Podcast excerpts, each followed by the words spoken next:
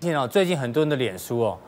都被洗版，被什么洗版呢？被大家出国去玩洗版哦，这看的真的是心痒痒。我出国呢，其实哦，大家很喜欢去哪？去日本啊，去韩国或是东南亚。我们要跟大家讲，出国有些事情不要做，因为你可能会被这个老板啊，或者说这个当地人翻白眼。对比如说去日本干嘛？你不是日本通吗？，对，吃什么？寿司是不是？握寿司。对不可以分两口吃哦，对一定要一口吞下去。对，因为那个师傅会觉得说你破坏了我的作品。其实我可以补充一下啦，对嗯日本吃寿司，我们台湾人吃寿司是怎样，你知道吗？台湾人吃寿司很喜欢，就是寿司沾着，对不对？然后那个瓦萨比就跟酱油这样拉在一起嘛， 然后直接沾这样吃所以。到底是饭沾酱油这还边是这边打枪还的是要鱼好肉鱼肉沾酱油没？有没有，当然当然是鱼肉沾酱油，他们他那要们倒过来对啊他。没有，他们就沾一点这样，哦沾一点然后就直接吃啊，对对。然后他们喜欢就他们芥末也不是也不是像我们这样拉拉，没有人在拉拉的它啦，是包在哎他们会把芥末这样挖一角，然后放在自己的那个寿司上面这样吃啊哦。对对对对对，我们都把它拉拉文化大部分看那拉拉拉拉， 看拉拉，因为我们喜欢看拉拉。对哎、还有这个、哎，这我们小编讲，我还真不知道。去日本吃饭哦，对筷子哦，如果你吃到一半，不可以放到碗上面哦，因为他会以为你吃完了，这个我就真的不知道。你到底是不是日本人哦。但我知道台湾有他说习要要要放在这个架子上面。但讲到这，我可以补充台湾的习俗哦，嗯你吃饭吃一吃，对不对？对你不可以插上面哦。这小时候被打到爆炸，你对知道？没错就你吃完，对不对？那就把它插在上面，不行哦。那这感觉很像那个 RIP 就对对对对，了台湾有禁忌啊，对。然后日本也不能打包食物，啊哦这这合理他们觉得好这合像理不太卫生。嗯那这个就更夸张，这到底真的假的？去韩国不能吃吃饭的时候捧着碗，对然后也不能拿筷子吃饭，怎么会这样？这个我们我小编跟我说，吃饭呢在韩国要用这个汤勺或饭勺。你看哦，这个网红吃饭，他拿筷子是夹菜，筷子只能夹菜；吃饭的话呢要用饭勺。就扒饭一定要用汤匙，对对啊，不对？好像真的是这样。欸我比较不了解啦，对。那泰国嘞，不看到可以摸小朋友的头，对因为他说这头好像很很神圣哦，一定要有那个高僧才可以摸，才可以摸你 的头。对小费不可以给钱币，对他说给钱币好像是乞丐，你要要给纸钞，哦是真的这样吗这？个我就不知道啦。哎，我如们果两个都不知道怎对，么因讨为论。因为因为 不是，因为 有些习俗就是因为你不知道，所以你今天讲出所以来要提醒大家分享给观众对，分享给大家知道，因为的确是不太一样啊。会被翻白眼我跟你讲，如果那因为我们不知道，所以我们做的时候，那当地人就觉得怪怪的，就会被翻嗯白眼。所以你给这种小费给零钱哦，这种是真的比较你有做过是不是？好像比较侮辱人家嘛，对嗯不对？啊，侮辱人家，人家就会翻白眼啊，对哎我。们刚才广告时间，你不是说你有你有吗？你在泰国都 给我的给意思零就 是钱，，我想说，难怪我的房间怎么都特别乱， 因为我因为你就放给零钱硬币的。哦哎呦，我下次就知道啊，难怪，难怪我觉得房间都没有扫干净这样，所所以你以。的你的饭会被加料，啊然后对对对枕头会被加不料不。过这也是一个习惯啊了。说到这个也有趣，日本的饭店哦，通常是不给小费的，嗯，通常就不会再放。这好像比较这个其他国家才会有，然后日对啊本好像就没有啊。对哦，那是其实除了你说出国玩有一些小禁忌会翻白眼，我跟你讲。这个在超商店员哦，这最新的统计哦，嗯哦，就有人在统计出来哦，超商店有十种事情哦，会让他们翻白眼。怎么说大？概就这么长了、哦。那我们没时间讲这么多对嗯了，我举几个大家比较热，比如说第一个，买咖啡不说大小不说大小杯杯，我只说哎、他以为是早餐店，你知道，就觉得哎奶茶，然后奶铁，没有，我们小编以前做过这个超商店，他说对最讨厌一种人进来，对你进来说一样，一样对、啊，你以为你是谁啊一样哎对，他们这个早餐店老板娘都会记得你要吃什么，可是超商超不一商不会理样，你人太多，你知道，这一样，类一似样这的种给我来一套。对对对，对拿铁美式，哎、你知道大杯小杯还去冰，这个不讲嘛哈。再一个事情就是说，哎、这个拿不同的商品说为什么没有做，就是说这超商不是很多买一送一因嘛，为对夏天到了特别多可。他们进品牌啊，他会限品牌限嘛品牌，嗯或同样的样品嘛，对，他们没拿的时候为什么没有？这个争半天哦对。还有最后一个，我我个人觉得最心有戚戚的就这个。嗯排队了还不把钱准备好，我每次就排很长的时候，我在后面对想说，怎么有一个人哦还在那边拿那个皮包这样慢慢在算钱，你知道吗？我快疯掉哦！嗯没有，这因为种他不敢用那个那个电子支付嘛。电子支付啊，就慢慢现在数不是零电子支钱。付可是照理说，我们都会在后面就先算好要拿多少钱，对不对通常都会啊这种很耗很拖时间的哈。对这种时候你要怎么办？你知道？怎么办你就开始听到。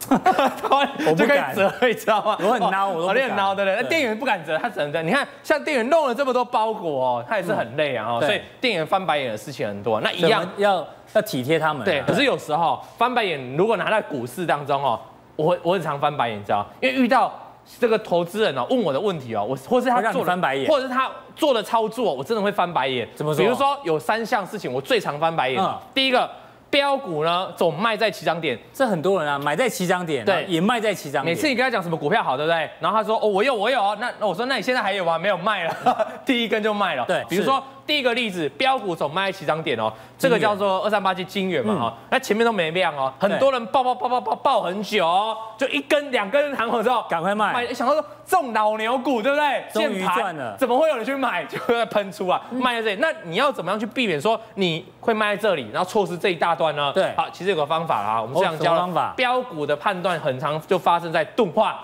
把我们的 RSI 拿出来哦、RSI 在高档八十以上，如果站上一两天，我们叫做超超买，超买那个是危险，你要回档哦。对它如果站超过三天，这个叫钝化。站上三天以上，三天以上就叫动画，那动动画就是靠近五日均线就是买点。你看这一路盘中都有回档，对不对？对嗯一路沿着五日均线这么走，它在这边就动画了哈，就一路往上创高啊。哦所以这一段你就可以是不是可以？哎，我这边有写哦，吃到饱。为什么要吃到饱？对你知道？因为礼拜五阿哥阿哥教大会家有看 K D 动画吃礼到饱拜啊。五看大家都很开心嘛。对哦我我也跟田娟玩得很所以嗨。你不觉得我今天有点失落？有有有有有有感受到了。好那今天我就来我们这个致敬阿盖。RSI 动画也是可以吃到饱，你看吃吃到现在，然后它前一阵子不是就跌破这个八十了嘛，也对跌破五日均线，就开始这边做横盘震荡，所以你就可以吃到这一段了哈。所以就是五日线加五日线动画，动画就是让你吃到饱了哈。好，嗯对那再讲一个进行式，叫做台光电。哦台光电也是一样。已经连续三天哦今天第三天吗已经第三天，已经第三天哦刚刚了。钝化而已那哦五日均线在这边嘛，所以对意思未来就算有震荡，只要守住这个五日均线五哦日线，都叫做钝化，你就对不用。可是我有个问题了哈，这已经来到前前高，我们高讲的哎前高压力嘛，追不下去啊所以我要给观众两个建议：如果你是空手的，这档股票请出现一根长红站上，你再做追价。嗯对那如果你是持就所以空手不要来追啊空手。不那要如果你追是持有的呢，不用乱卖，因为什么？因为已经出现钝钝化化，这时候你就勇敢的爆牢就对了啦。好，好，那我们来看第二种形态啊，就是说你看均线的操作都会被双八嘛哈。对那这种我也很傻眼啊，因为他会告诉你。这个老王，这个这个叫这个超重嘛，沿着对均线，上啊我礼拜四我们讲过啊，对，，上礼拜四讲了，因为有人说这个五块五块也钱要太少赚啊， 现在快二十块了啦，对不得了。哦哟好那为什么你看有很多人会卖在这一天哦？大 K 说跌破月均线啊，对老啊王不是说跌破均线就赶快砍吗？错啦，因为我们前面都教过大家，第一点要画连线嘛，你把这个低点画连线，这不是区间？嗯就那均线要搭配这加入个区间形，形你才不会态，嗯被扒来扒去。所以你这反而你不要说买了，至少你不会杀在这里嘛。隔天又站回来哦，这一天圈起来就我们上礼拜四讲的嘛哈。你看我们为什么说它可以转转强了，因为已经突破区间，对嗯那这个时候就大涨了嘛。所以你就算这里砍掉，你要赶快在这边买回来要哦，追回来要形成一个区间突破了嘛哈。所以这是是一个区间搭配均线的运用。我们再用一档股票了哈，这一档就是合情控，嗯，合情控的部分大概。三阳开泰嘛，就站上对三条均线纠结哈。哎这哎，但这是第二组嘛？这第二组我刚才讲，跟观众讲第二组，哦第二组了第二组均线就是看均操线作嗯双八都双八了哈。你在这边上开的就是扒来扒去嘛，站上买进跌破卖出就一直在停损就对了，啊扒到晕了这时候你就很想给老王扒一下的。对啊 其实我们讲过了嘛，大概我们说三阳开泰这种形态是强反弹的，所以它不适用在这种大涨一波的可横能盘。观众真的很想扒你，我替观 众替观众敲一下你好了。哎，我们都教正确的概念、正确的知识啊，哈，哦嗯因为这个我们教过了嘛，哈，我们说三人开泰用在底部，不可以用在这里啦，哦不能那用在头部我们已经教过很多次啊。那如果你要用在头部的话，请你把均线加，请你把区间加进来了哈，我们大家就做解释。那你看是不是就重新站上区间？我们怎么样？我们用细节把它放大来看嗯。哎呦，你可以发现哦，那一段曲折离奇的故事，对如果你用区间来画，连面两个低点画个连线就画过来，这样对是不对一个区间对，这样。划过去啊。所以你看涨上去你会追高吗？因为过不去不会嘛。跌下来这边会去杀低吗？也没破前低啊，也不会。对嗯所以它就一个区间震荡。啊那今天重点，今天是不是出现一个跳跳空空，突破了短线这个区间哦？对那照理说要转强喷出哎，可是嗯为什么今天留上影线？对，因为又往前再看，这边两个高点又连线的区间，所以又在这边震荡所。以今天留了上影所以线，提醒大家，就波段角度你不用解追高，但短线今天一定有缺口，只要震荡守住今天的这个低点缺口，我觉得你逢回可以占买方了哈。那除非灌破，那就重回区间哦。所以像这种股票，你看是不是不用看均线嘛？你其实看这个区间震荡是非常好的操作了。那我要讲第三个道理了。三个是突破不追，跌破不卖。想要翻白眼，我刚才我现在就马上想翻白眼，做什因么为这我们帮观众妈妈呢赚到了这个超重的这个这个买菜钱，对不对？然后嘞是你嫌五块太少哎、结果我刚才被打哎、是不是应该我打你、啊？不是， 我是怕有的人在那个哦，那叫什么均线被扒来扒去，去有哦人可能没学好，对对对还有就跳下没去学好对对我帮他们出口气，所以他们就会记得，因为你上礼拜我太开心，我我要再敲一下，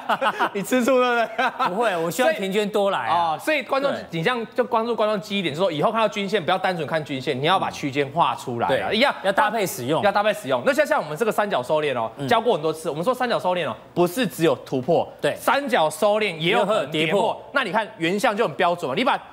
其实这个高点哦，你看，其实有两个高点就可以画连线哦，是把高点画连线，所以这个不是我们硬要连哦，对就刚好这样就画过刚来，好嗯它就刚，你不觉得刚好就在这里吗？因为就集体共识，大家都会对看这条线哦了，所以就被卖下来。那一样，这两个低点你把它画下去哦，也刚好就会连过来这里，那是不是一根黑可以跌破，对不所以对这？跌破一定要走。赶快走，你不走，哎、这其实差很多了哈，对嗯其实跌很多。你可以等到微微震荡之后再破布局嘛，可是至少这边先卖，这边再买，是不是有价差空间对？好，那再来做一个，因为这已是过去式哦，我们讲一对个现在的例子哦，这一档叫做明基材啦，是那一样，它这个是不是底部一样？你把前面几个高点做连线，然后把低点做连线，刚好形成一个三角收敛。而所以且我哎它个是人认为算突破喽，算突破了，各位认为这一它就突破，因为它已经长红，而且连续两天的车市已经站上了。那它有什么利基呢？我们看这个营收的部分哦，营收是越连成长月成长啊，所以我个人觉得说这一档短期，啊，如果你把三线纠结拿下去，自己把它用均线的话，也是三线纠结啊，它有机会。往上反弹啊！我不是说它要大涨哦，因为你看对这个量价累积图哦，它现在已经站上所有短线支撑嘛，可是上面有个绿色的长条，这个叫我们大量压力区，大概这地方，所以这个地方强反弹是有空间的、哦对，可以给大家做个参考。大家看一下，全全身上下从头到尾哦，这些症状哦，每一种症状呢，你都可以吃一些保健食品，比如说慢性牙周病。我们这资料来源哦是来自于美国肾脏登录系统，哦它里面提到慢性牙周病呢，你可以吃益生菌；心绞痛吃耐耐角宁，肝硬化吃维他命 B 五。类这个最近人蛮多的哦，类风湿性关节炎哦，呃吃鱼油啊，那我看一下哦，顾眼睛这大家比较知道，叶黄素啊，哦，虾红素，感冒多吃维他命 D，这都还好。忧郁症要吃姜黄素啊，这个这对吗？这个大师没没问题啊。 ，Doctor Doctor，但是我我我我我这边全部都 OK 了，就这边我比较不理解而已。哎嘿性功能障碍要吃肌氨酸吗？因为我没吃是帮我没吃老过帮老王问的，对，是要吃肌氨酸吗？只要问老王才知道，下次我们来问他。哦，然后金钱症哦，就是月女生月经之前好像脾气比较容易比较暴躁，暴躁所以我们要多体谅她。如果无法体谅她呢，买这个给她吃哦。肾结酶萃取，但我们不是做叶配啊，所以这些目前看起来好像哦，台湾人真的很爱吃。我们帮大家统计哦，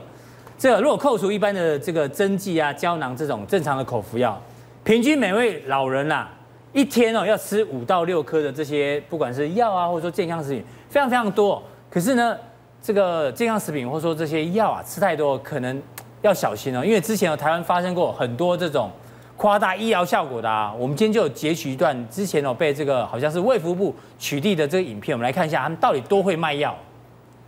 我这个药是咧食查甫人，查甫人心亏，败心，自然就会无力。心啊歹，万病拢总来。颔骨啊紧硬硬，肩胛头顶顶，也会蒙雾，目睭啊看袂明。各位，迄种惊你的心的问题啊！这个台湾这个卖药真的很厉害哦。听说阿司匹林，你妈妈常常看这种节目是不是？对啊，我妈都喜欢看到八十几台后面的这个卖药节目了。那家里一什么没有，就是药最多。所以你哪里痛都有药给你吃。我只要讲身体哪里不舒服，我说来来来，我这边有一个秘方，我吃这个就会好了，这样子。对，那可能房间听都没有听过，嗯对我就要当白老鼠吃吃看这样所子。以你都有吃 啊？我都我吃吃看啊，对啊，哦，你好孝顺哦， 对，啊冒着生命危险，我就把它吃掉。 你是神农尝百草的精神。对对对，所以那些妈妈们的那个经济消费实力，我们不能小看啊，我们买了很多生计的食品这样子。对，不过这个就像刚刚讲，这是那个是被取缔的一个案例哦，所以呢，很多哦会扩大这扩大它所谓的这个医疗效果，大家要特别特别小心了。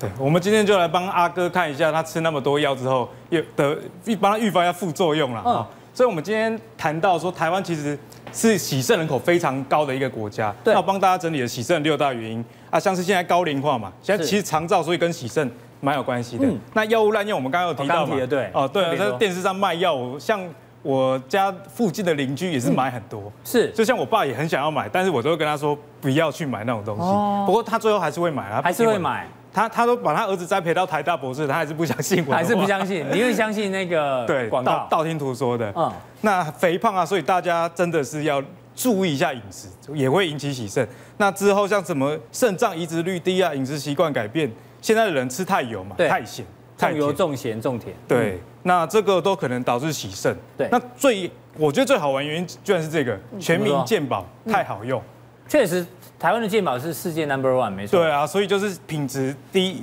那个品质高，然后消费消费很低，很低所以大家因为反正一直洗一直洗，累积越来越多的洗肾人嗯口。而且你看到一九九六年的时候才二点2.3三万嗯万，二零一七不过过了十一年而已，对已经变成八点五万了。哦，年化的增加率我帮大家算了一下，六点四 percent。而健保支出呃非常夸张，嗯嗯，一九九六年的时候一百一十三亿在喜盛的这个支费出用上面，然后因为人口越来越多嘛，喜盛人口从两万变八万多，那二零一七的喜盛整个支出已经将近五百亿了，哦，是年化增加也到七 percent。而且台湾喜盛之后成功率也算高，对不对？对啊六十趴，就是我们的医疗品质医疗品质好非常好嘛，所以喜盛的人口就是新的加上旧的就越来越多。那在这个产业里面，我们要怎么选呢？对嗯首先呢、有分上中下游。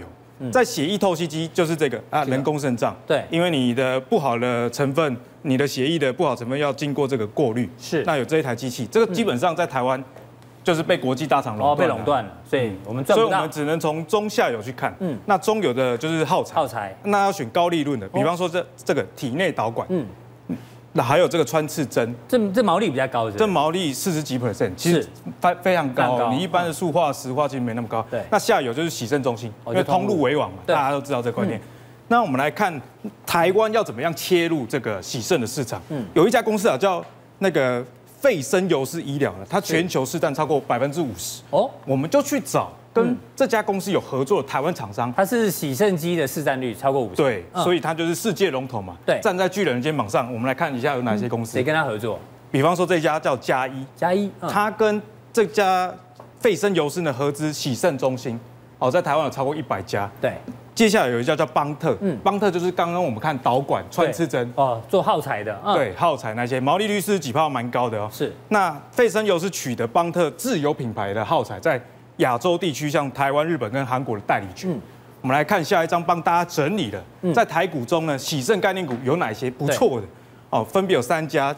像是信昌跟嘉一，他们都是做喜盛中心中心的嗯还有代理设备。因为我们刚刚提到嘛，这些洗肾机器或人工肾脏其实是被国外垄断的，嗯嗯，因此呢，他们就是代理国外这些大厂。不过我觉得这样蛮好的，他们没什么研发成本。嗯嗯，那邦特我们刚刚讲到是导管嘛，对我们来看一下这些公司啊，它的到基本面基本面到底有没有符合我们刚刚讲的趋势？哎，看起来都是有的哦。嗯我们可以看到今年发的股利分别是六块、四块、三三块块，都比五年前跟三年前的他们发的股利还要哦，高。比平均股利还高，表示它是越发越多啊，对，越发越多，所以嗯是显见这些公司真的跟我们台湾喜盛人口成长趋势是一致的。对嗯而且你看喜盛的营收持续性很强，所以这些公司不管遇到什么危机，好，连续鼓励的发放年数因为洗肾还是要洗啊，一周一不周要管洗发生什么事情，不对，然会啊就会挂点嘛。所以连续发放的年数啊都这么高啊，十六年、十九19年、年二十一年啊，所以如果要定存股的朋友，对喜盛的产业是可以考虑的。哎，不错哎，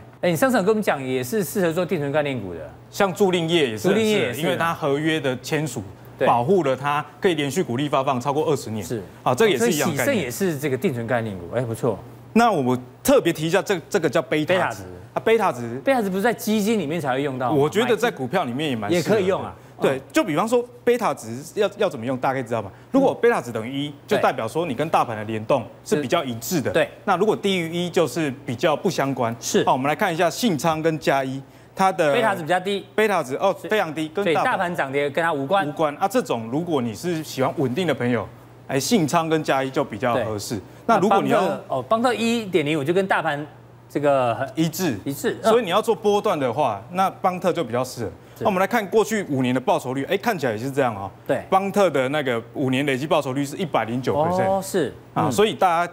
给一个大家小美感啦，就是你可以看贝塔值。看你是要做长线的还是短线短线的哦对，那我们来看下一张。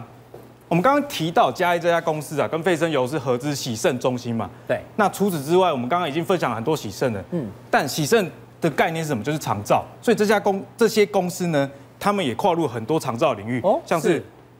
嘉义啊，嘉有义也有做长照，投资的叫 ABH 这家公司，嗯，它在台湾北中南啊，已经有三千个床位了。三千个床位啊，所以可以以照照顾很多长者，所以这是未来一个很好的趋势。嗯那邦特其实我觉得它是一个东南亚东协的概念股，哦，怎么说？因为它在菲律宾啊，其实已经有设厂了。对而且我们可以看到菲律宾的喜盛人口其实蛮多的哦，对有两万八千人这么多。嗯，那我觉得特别的一点是政策也有利这个产业在菲律宾进行。哦，它调高喜盛的补助，对，像以前一年只能补助你四十五45次次，啊，现在到九十次了，不然不补助不行啊，不然大家快挂点了。对，因为实在是太贵了，啊，洗肾要一直洗。对嗯那有九成的医疗器材都仰赖进口，哎、所以在这样的情况下，内需你如果一间厂在菲律宾，你等于打通了菲律宾这个很大的市场以外，是你未来有机在会东做协到这一块嗯东协六点五亿人口这样的生意，所以邦特其实是一个东南亚的概念股。对，所以陈英哥要非金不投吗？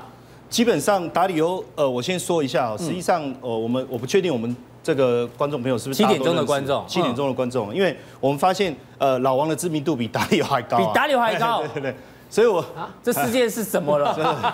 所以所以我还是得介绍一下，是这个达里欧威力强大的地方在哪嗯里？就是基本上现在各国的政府的一些退休基金，是嗯保险公司的一些基金，或者是一些我们讲到这种。哈佛学校的这种校产基金，对其实都交给他在管理。哦他一年管，他目前管理的基金规模高达两千亿美 金，两千亿美金，每年平均的报酬率大概在百分之十六到二十中间，一直复利在成长。是那在这个地方，他谈到就是说，纯现金跟债券不再安全。嗯我不知道各位有没有注意到，这个长期二十年公债的 E ETF ETF 最近这段时间既然涨了百分之二十，从去年底到现在。对，所以这样子这么夸张，而且是股债双涨，是所以他在讲到这个典范转移的意思，就是说股市大涨，你不想买股票去买债券，股债券也大涨，还有多少空间？嗯，那这个时候大家是在这种乐观的情况下，我是不是应该去先做一个转移？对而且他也告诉你，你应该转移到哪里？黄金嗯转移到黄金。那我们仔仔细再来看哦。确实哦，我们看到过去实质利率啊，嗯，在大幅度下滑的过程当中，金价都会被大幅度推升。哦，真的对，确实是这样。利率下所以黄金是上的所以现在如果实质利率又要再往下的时候，请问是不是要往上走？没错，在在整个金融市场里面，我们讲三个部分：期货、现货、股票。嗯是好，总是期货的表现会走在前面，是所以我们看到黄金期货的筹码，其实在去年十一月，对它就这个多单就一直在累哦一直增积加哦，哦而且最近累积的还速创新度高啊很快。好是，那我们就往下看，那这样子大家是到底要不要追？所以但是黄金到底会不会喷啊可？是最近大家看到这里就觉得说黄金价格上不去，对，好，为什么？因为黄金在这边，你看哦到、这个一四开始整零理零了到一四五，为什么整理这么久？一定有个什么原因让它上不去。整那理如在果这里我散户，我会想说啊，我现在来追高，我是潘娜吗？对啊，我是不是要接最后一棒？好，其实，在二零一八年四月十六号，我们东升的节目里面，大家可以回去在东升的嗯我记频道得里这张面图搜就寻是一下当。初你做的图嘛。哎，对对，这个哭脸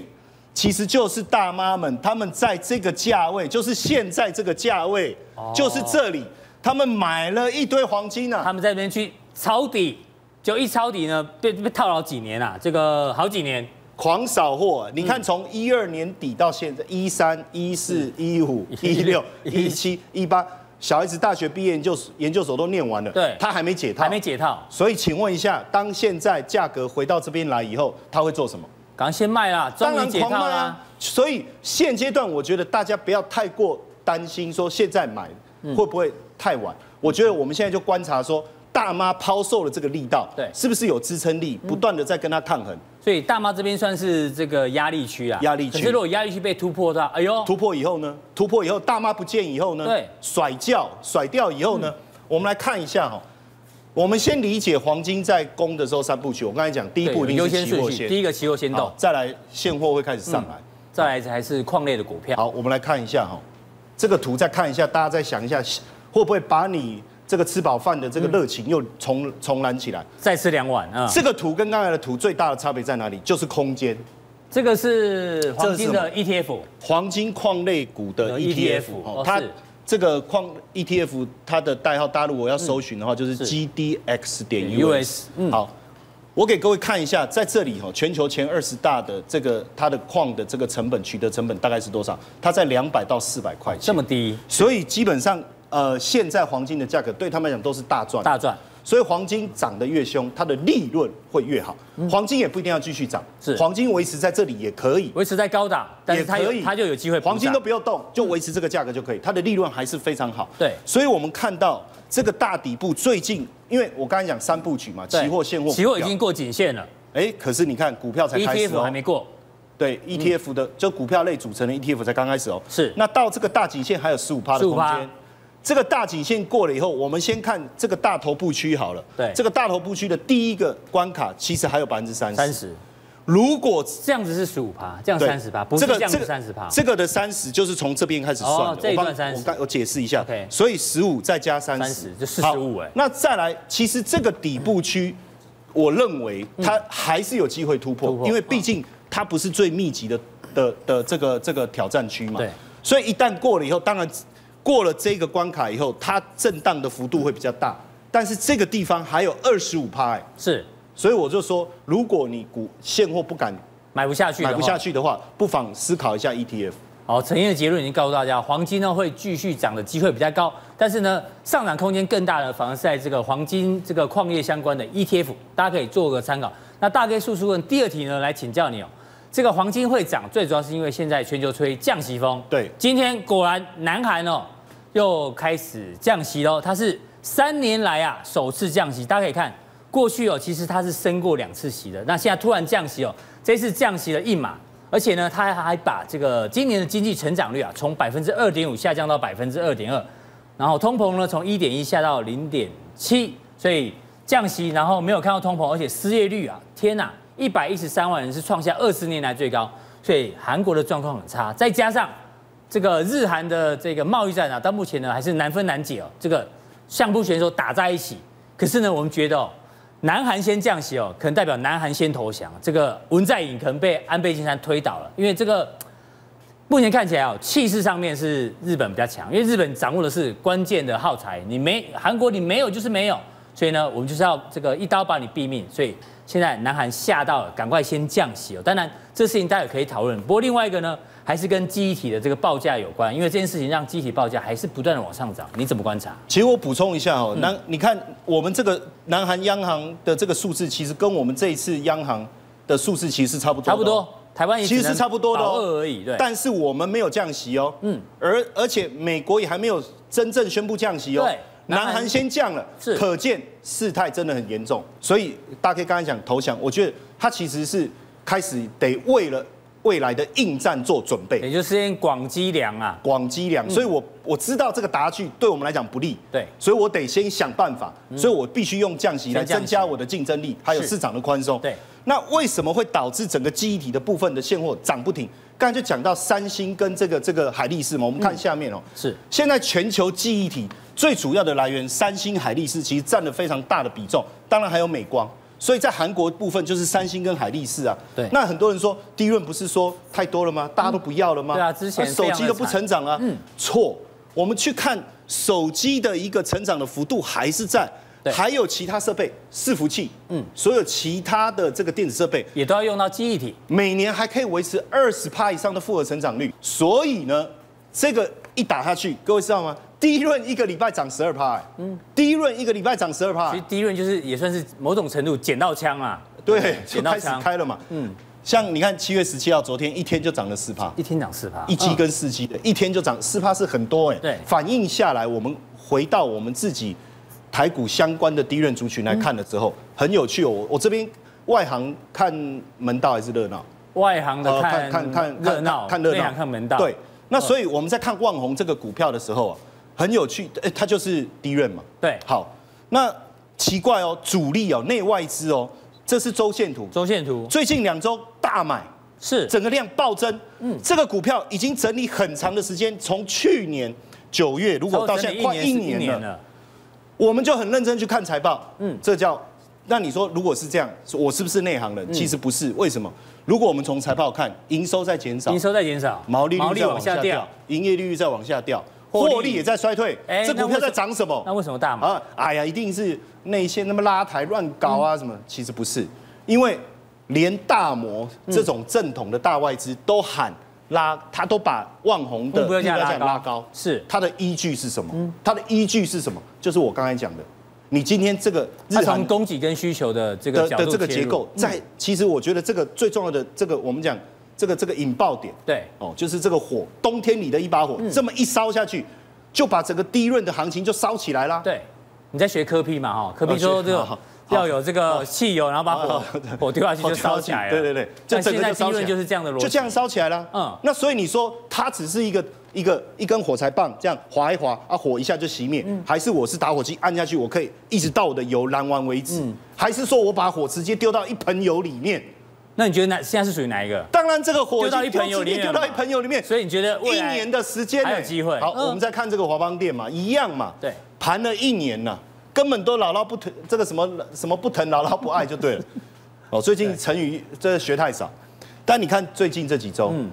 内外资的买盘，重点是这个量暴增，可是他买干嘛？这看起来不是怎不怎么样的股票啊，对啊获基本利面大都是幅度衰衰退退的。嗯，可是各位知道吗？七月十一号它配息配了一块钱，嗯，既然已经填息完毕哦我，已经填息了。已经填息完毕，好，这个日韩贸易战看起来短时间无解的话呢，低润报价就有可能继续涨。那大 K 叔叔第三题，我们来关注一下中美之间哦。中美贸易战目前现在是停滞的过程当中哦，不过呢，我们还是要回归到现在呢，可能是这个股市的大战。我先举一个现在的现实况的例子哦，美国股市现在是在历史新高，那大陆股市呢位阶哦其实相对低的，这是第一个。那如果两边现在贸易战打下去的话呢，比指数的话呢，中国大陆是输的，没有错。可是呢，大家不要忘了哦，这个毛语毛语录啊，就是这个毛泽东讲过，哪里有压迫，哪里就有反抗。这美国呢，针对这个华为有不断不断的打压，打压它五 G 的东西哦。其实说真的，我们还是要跟大家聊一下科创板这件事情呢，很可能会是一个刚刚刚刚这个陈燕讲的那一把这个火柴哦，把整个汽油桶烧起来。为什么？因为今天的新闻哦，科创板呢要放宽它的涨跌幅限制，原本是十趴，那要开放到变成二十趴，就原本十趴涨停板，像二十趴涨停板，这告诉我们什么呢？其实哦，道理很简单哦，因为科创板在下个礼拜一就要正式开市，开始挂牌交易。那理论上呢，这是习近平主席他快速七个月之内推出来的科创板，啊理论上它应该不会让科创板当天哦所有的股票跌停板，这几率比较低。那大涨的几率既然比较高的话呢，代表什么？代表科创板它上涨过程当中呢，我相信哦也会激励了上证指数，而且科创板呢代表什么？代表是这个半导体设备跟这个 AI 等等。你打压我的华为没关系，我们自己搞一个科创板，我不要把科创板做起来呢。这个哦就是我们刚刚讲的哦，哪里有压迫，哪里就有反抗哦。也许科创板会带起现在中国大陆股市未来一波不小的行情，有没有这可能？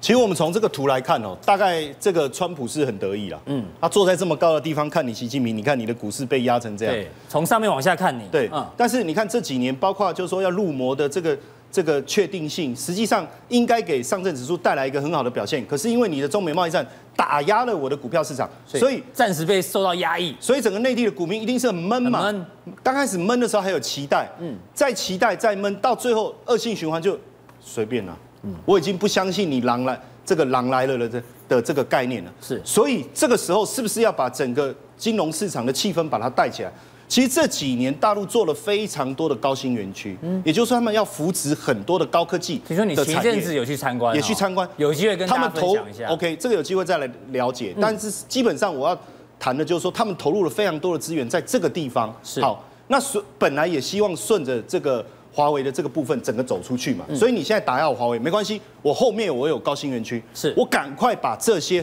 后面的后援部队，我赶快把它推到前线去。对也就是说，我让这些高科技而且新创的这些公司，我能够让它浮上台面。嗯好，问题是浮上台面要让大家兴奋。对好，前五天没有涨跌幅，嗯，可是我们现在刚才大家可以讲到一个重点哦，它跟个股 IPO 上市是不一样的。个股 IPO 是我自己上来，对嗯哦我自己开 party，我我会不会唱得很嗨，吸引大家不知道。现在是科创板，是整个大板家块开 party，呃，简单讲，我们把所有的明星找来一起办跨年，是而且这跨年我们可能要办好几天的，对嗯所以你说有我要怎么样让它嗨？我的捷运就是要二十四小时通车，所以为什么我不止五天之内没有涨停板的限制，我甚至把十趴改成二二十十趴，趴，要涨就涨多一点，要就拼了。对好，涨给你美国看。所以我们来看哦，嗯他做这件事情的目的是什么？我就是要让给你美国看，说你打压我华为对，OK 啊，没关系啊，我后面还有很多的新兴市场的明星，可能未来都是巨星，对你有办法一一打压吗？是 OK。那所以券商他就说科创板上路以后，我有预估有三成的涨幅，我跟各位讲，这还保守。你认为是要想保守前五天没有涨跌停限制，哎，嗯，然后后面一天是百分之二十，哎，这里讲的是三成，不是三倍，哎对好，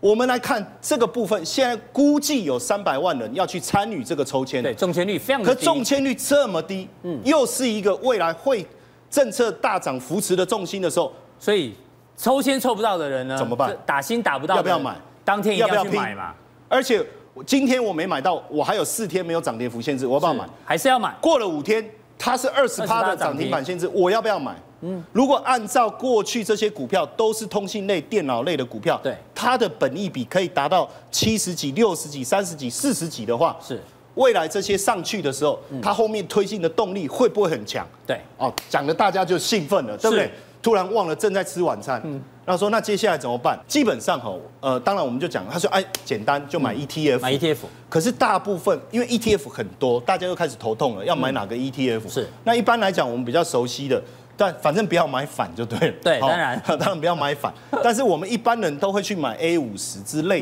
因为比较熟。嗯对可是我要特别提醒大因家为，哎这次也许是科创板带出来这个火花，科创板的股票其实都不大，嗯，它属于中小型对的，所以我们看下呃下一下张一哦，张我嗯我特别提醒大家一下，因为呃上证五十或讲我们 A 五十里面哦，它其实是金融股金融比较重多，六成嗯那金融是大，要往上冲有困难，是中证五百的好一点，但是它的信息科技就我们一般所谓的科跟技创业类板比较有关的对，，只有百十分之八十八趴。。是我们再来看，哎，深一百深就是100深圳一百里面的，它占了百分之二十三23信息科技类对的，到了深中小占百分之三十五，哎呦，这个比重占更比高最了，已经的到三分之一三了分之一，而且还有材料类的，是好日常消费类。所以如果从这样来看，观众朋友应该就知道说，如果我明天我真的想要去试看看的话，我应该要从哪个方向着手？好，接下来呢，我们来请教一下这个木华哥、哦。今天我们要讲的是川普的这个选举行情启动了吗？我们今天独家抓到川普的竞选团队里面哦，包括文宣组、造势组、舆情组、财经组、政策组跟民调组。我相信呢，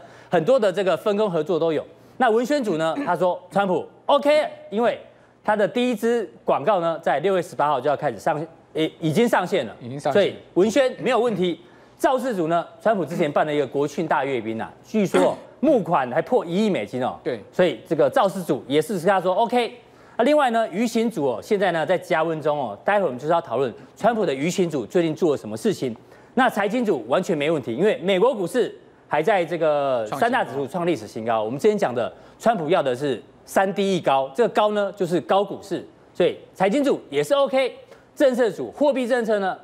FED E 可能月底要降息，所以政策组也 OK。那民调组到底 O 不 OK 呢？我们就来讲一下。今天报纸说，川普的民调呢落后给他的这个民主党的对手拜登啊，将近十个百分点。到底川普会不会输哦？我们来看一下这张图哦，这个是从川普上任以来他的不满意度跟满意度的这个民调，非常明显。他上任以后呢，通常啊，只要在民主国家一上任之后呢，民调通常都会往下掉。那它掉到最低的时候呢，来到百分之三十七。那最近呢，是大概在百分之四十四，百分之四十四的满意度跟不满意百分之五十二点三哦，大概差了将近八趴左右，是有一定的距离。那大家想说，川普到底会不会连任？我在这边跟大家讲哦，我觉得川普一定会连任，逻辑很简单哦。在民主是民主社会里面哦，投票率哦，根据过去美国总统的经验哦，投票率最多就只有七成，也就是说，假设一百个人里面只有七十个人会出来投票，那这七十个人出来投票呢，要怎么样当选？我只要有三十六个人投给我就好。那一样的道理哦，现在的川普的满意度有四十四趴哦，那他过去做的再怎么烂，他的支持度还有三十七趴，比我刚刚讲的三十六趴还要高。所以呢，我们在这边啊大胆断言，川普连任的几率非常非常高。虽然他的不满意度比满意度来得更高，这待会呢，也许穆华克有不同的解读，我们来做讨论。那另外，我们看一下到底舆情组呢，川普舆情组最近在做什么？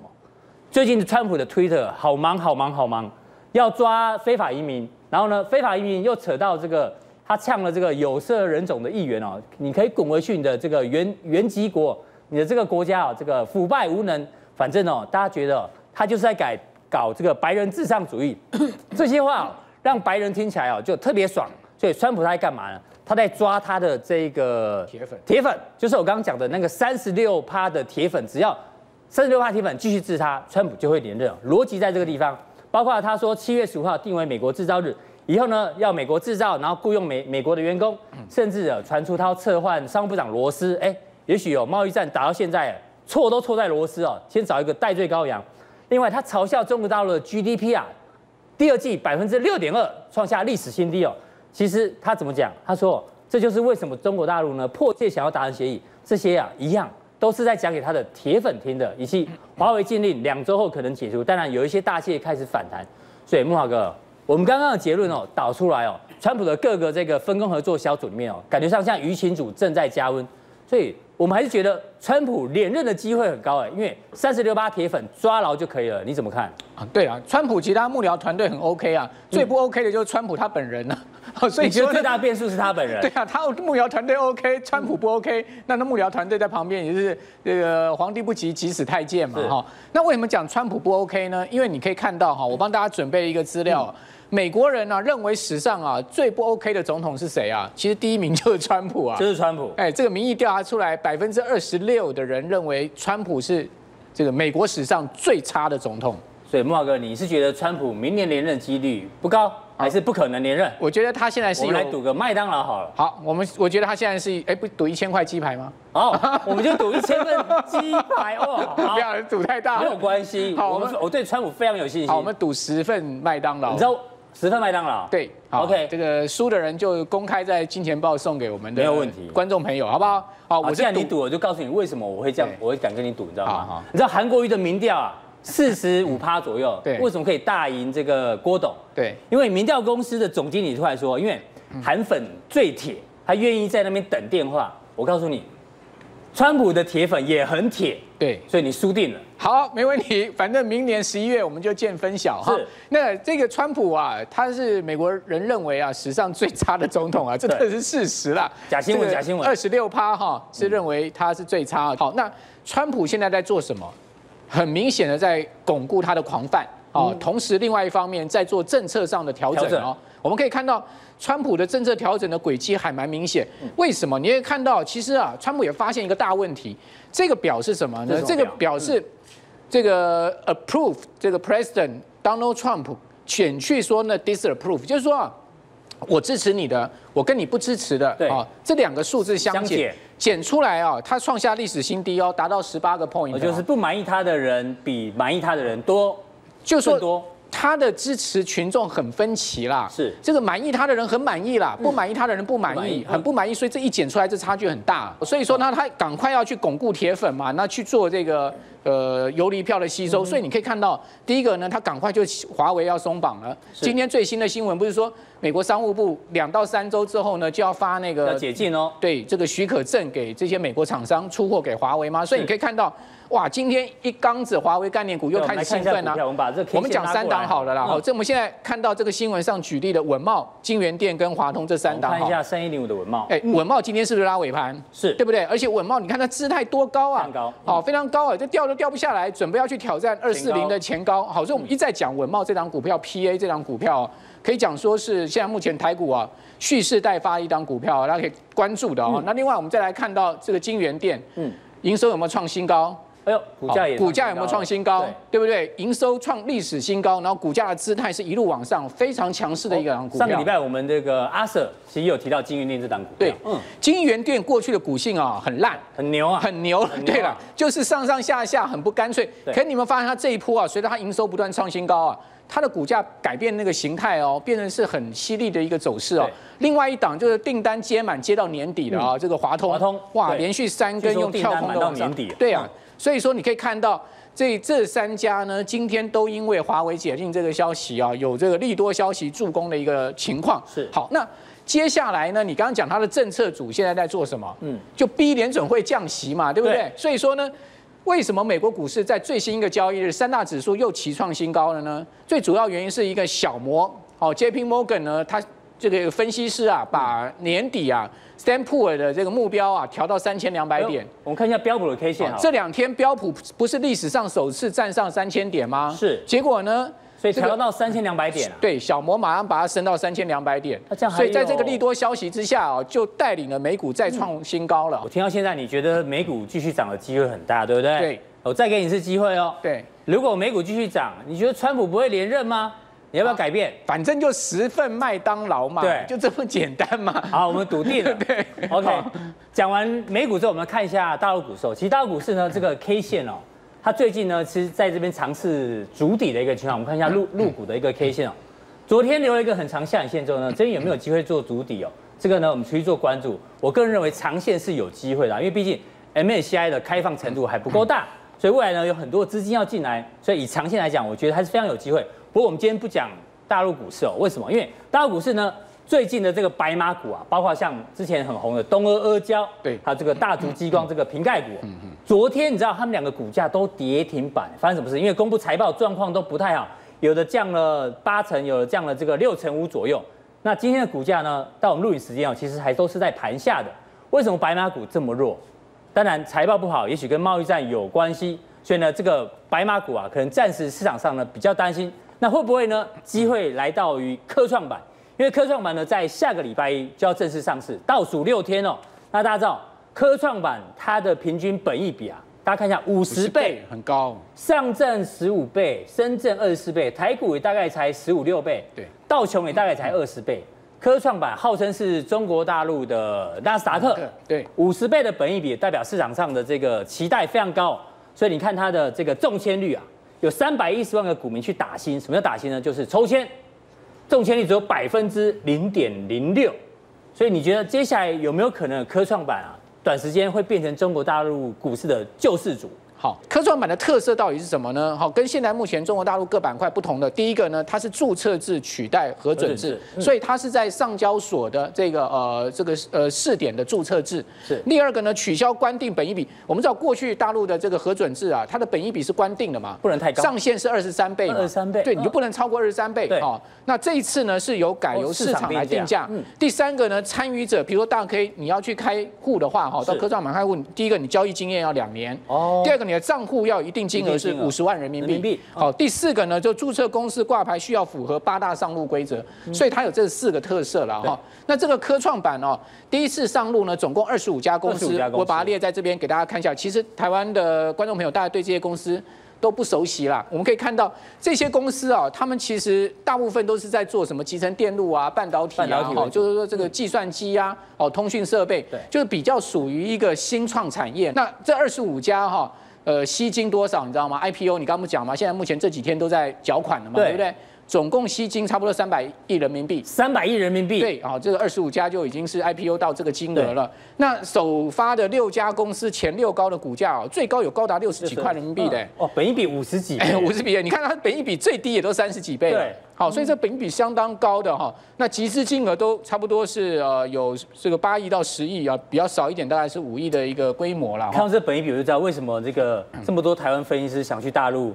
这个发展哦对行业，对啊，大概就是看到这个本益那比那那去也要小心一点对，当啊。然要一下合法，对啊，对要合规对合法，对，要符符合大陆的法规了是。哦，所以所以说呢我觉得倒是可以去注意哦哈，群益深的群益深群圳益的深中中小小板，好，这个中小板的这档 E ETF 就是以名气为主的。，对，零零六四三，好，这个 ETF 呢，虽然成交量不多嗯哈，但是你可以看到年初的时候是不到十块哦，对最高的时候曾经涨到过十四块，也就是说它这个波段涨了这个幅度差不多四成多哦，是非常大的一个波段幅度，然后回档回到差不多这个十块附附近哦，现在又回到十二嗯块，所以我觉得这档 ETF 呢，会不会被这个科创板哈，因为都属于中小企业中小的企业嗯形式的把它带起来，值得观察。好，这个问题哦，大 K 叔叔来请教一下木华哥。今天台北股市唯一的亮点啊，其实就是哦红海，红海今天的股价，我们看一下这个，哎，我们看 K 连拉线就好了哦，对，连拉两天呢，已经来到波段新高，已经来到八字头了。木华哥，因为今天报纸又在讲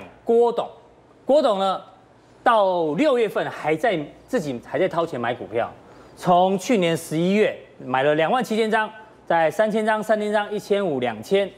一千七、一七九零、一千六、五百五，总共买了四万张哦。你会发觉郭董买的价位大概就在这里，大概就在这里。七十五块，对，所以我们用这个红海的月线来看一下，会不会呢？郭董连续买的这八个月哦，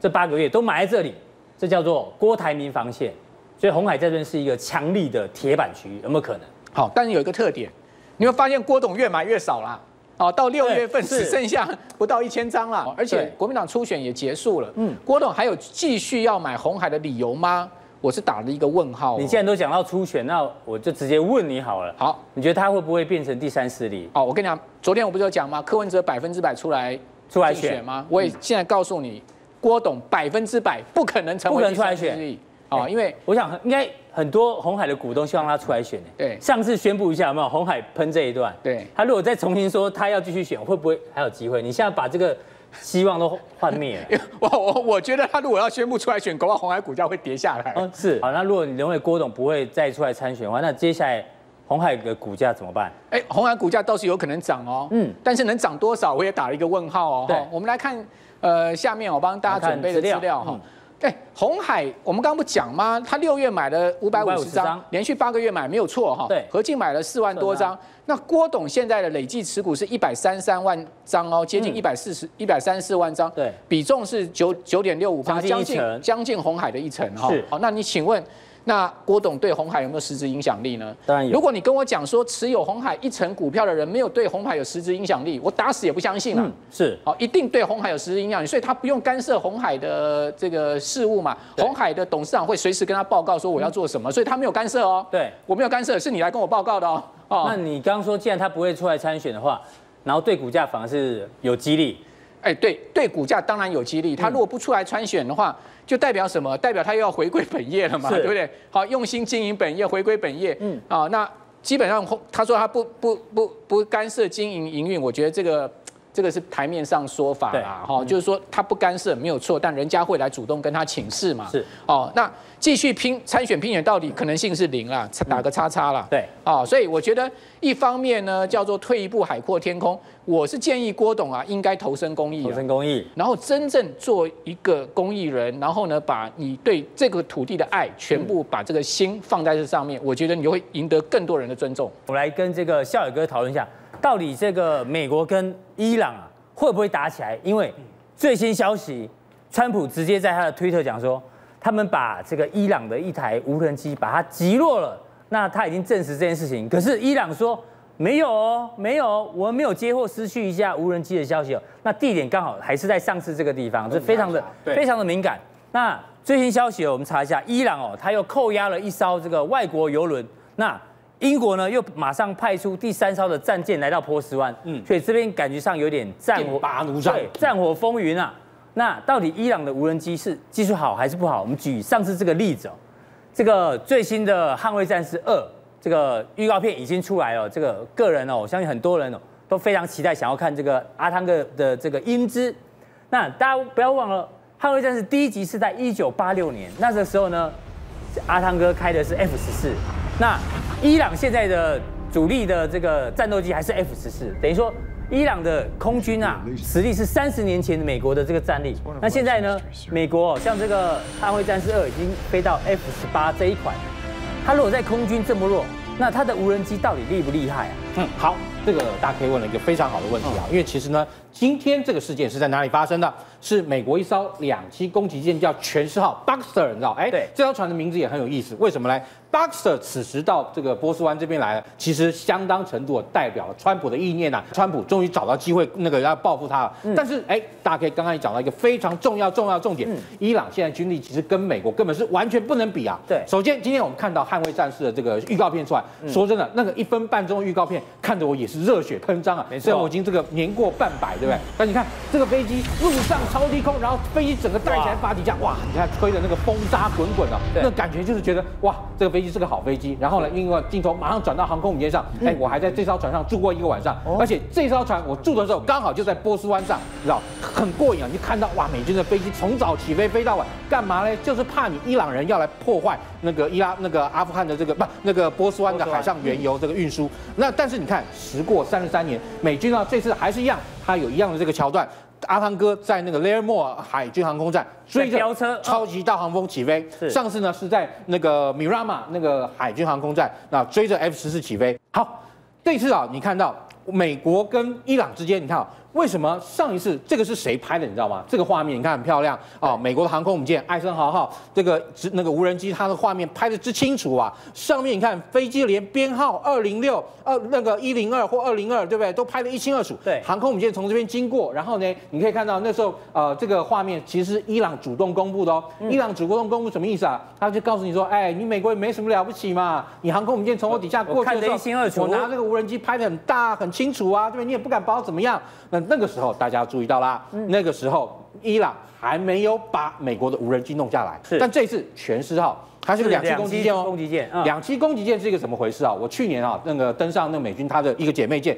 叫好人理查号，这个船它有一个船坞甲板，船坞甲板上面啊可以带两艘啊那个气垫登陆艇，另外它甲板上啊还有摆了一大堆什么东西叫 MV 二二鱼鹰机啊对，鱼鹰机啊可以带啊那个大概二十几个阿兵哥。呃，你看这艘船上，它有一千八百，大概接近一千九百个这个陆战队员哦。所以是两栖突击舰，它随时可以让它的人员去登陆伊朗。哎，没错，它是一个等于是啊带一个加强营，也就是说，今天你真的让我不爽了，我今天比如说我要突击你一个基那个基空空军基地对，或突击你一个就把什么基地陆战队员派下去哎陆就好战陆战队就可以这样做。然后呢，另外啊其实它上面还有什么 AV 八 B 哈那个呃短距离起飞垂直降落的攻击嗯机，然后另外有一些重型啊直升机啊，像那个 CH 五三等等。但这次你知道吗？美国人也很厉害，我把你伊朗的直升机弄下来，对不对？我未费一枪一弹。嗯，他我就怎么把把你的直升怎么机把它弄下来他其实用船上电子干扰技术，那伊朗的无人机技术到底有这么厉害吗？哎，其实说真的，无人机技术啊，那个伊朗啊，而且它的这个技术来源，你看上次他们办一个无人机的大展的时候嗯啊，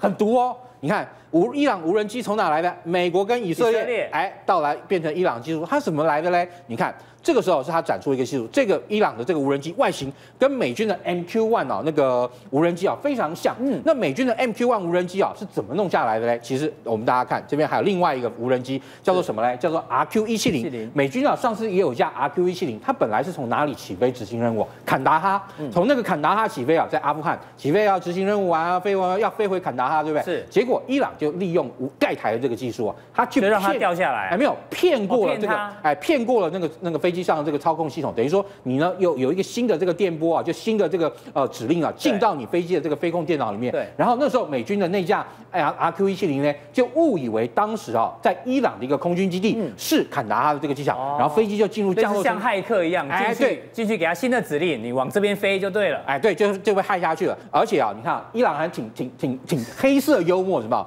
第一，你看他取的这个名字啊，叫小哈一七171一，为什么啊呢？哎美国是这个 RQ 一七170零，对，我们哦就加个一，对不对对？然后呢，另外，而且呢，我还青出于蓝，我还玩个剩鱼蓝。我呢，你这个 RQ 一七零它只能侦察，我呢底下还装了炸弹，装了火箭，我变成侦察打击一体。哎，我还比你厉害，嗯是它有这个味道在里面。当然，你说除了啊就是说呃那个来自于就是美国跟以色列这种俘虏的那种技术之外呢，中国大陆的这个技术啊，其实也有可能哈、就是成为伊朗这个直升机那么那个无人机的这个技术来源。说真的，因为中国大陆它其实，在无人机来讲，现在在世界上它是大户哦，没错它真的是大户。嗯为什么？因为美国哈、跟那个很多国家，它的无人机啊，特别是美国不能外销。是美国的无人机啊不能外销，因为他怕说这个流落到一些什么这个恐怖分子啊，或者说那个去助长一些什么区域不稳定啊等等，所以美国它的无人机不能外销。哎，中国大陆就适时的填补了这个市场真空，所以难怪大家它有的这个大疆创新这么厉害。哎，它的大疆其实还是小。我跟是你商讲，用的嗯我去年去看那个大陆的珠海航空展，展了一大堆无人机，看真是让人目不暇接，吓一大跳，你知道？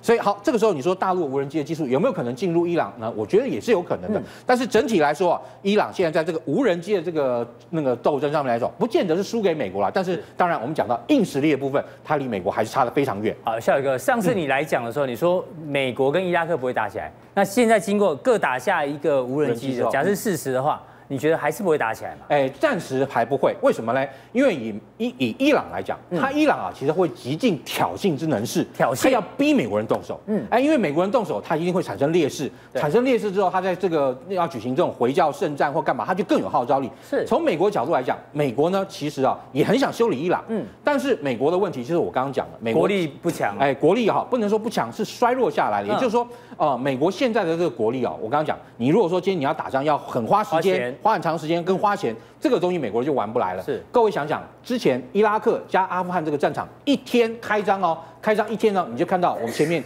堆满了一亿美金的现钞，就放把火烧掉了。所以在这个情况下，你你说世界上有哪几个国家能够这样一直烧下去？所以对美国来讲，现在其实是一个休养生息的时候是，因应下一个阶段的这个国际冲突。嗯。好，非常谢谢孝伟哥的一个分析哦。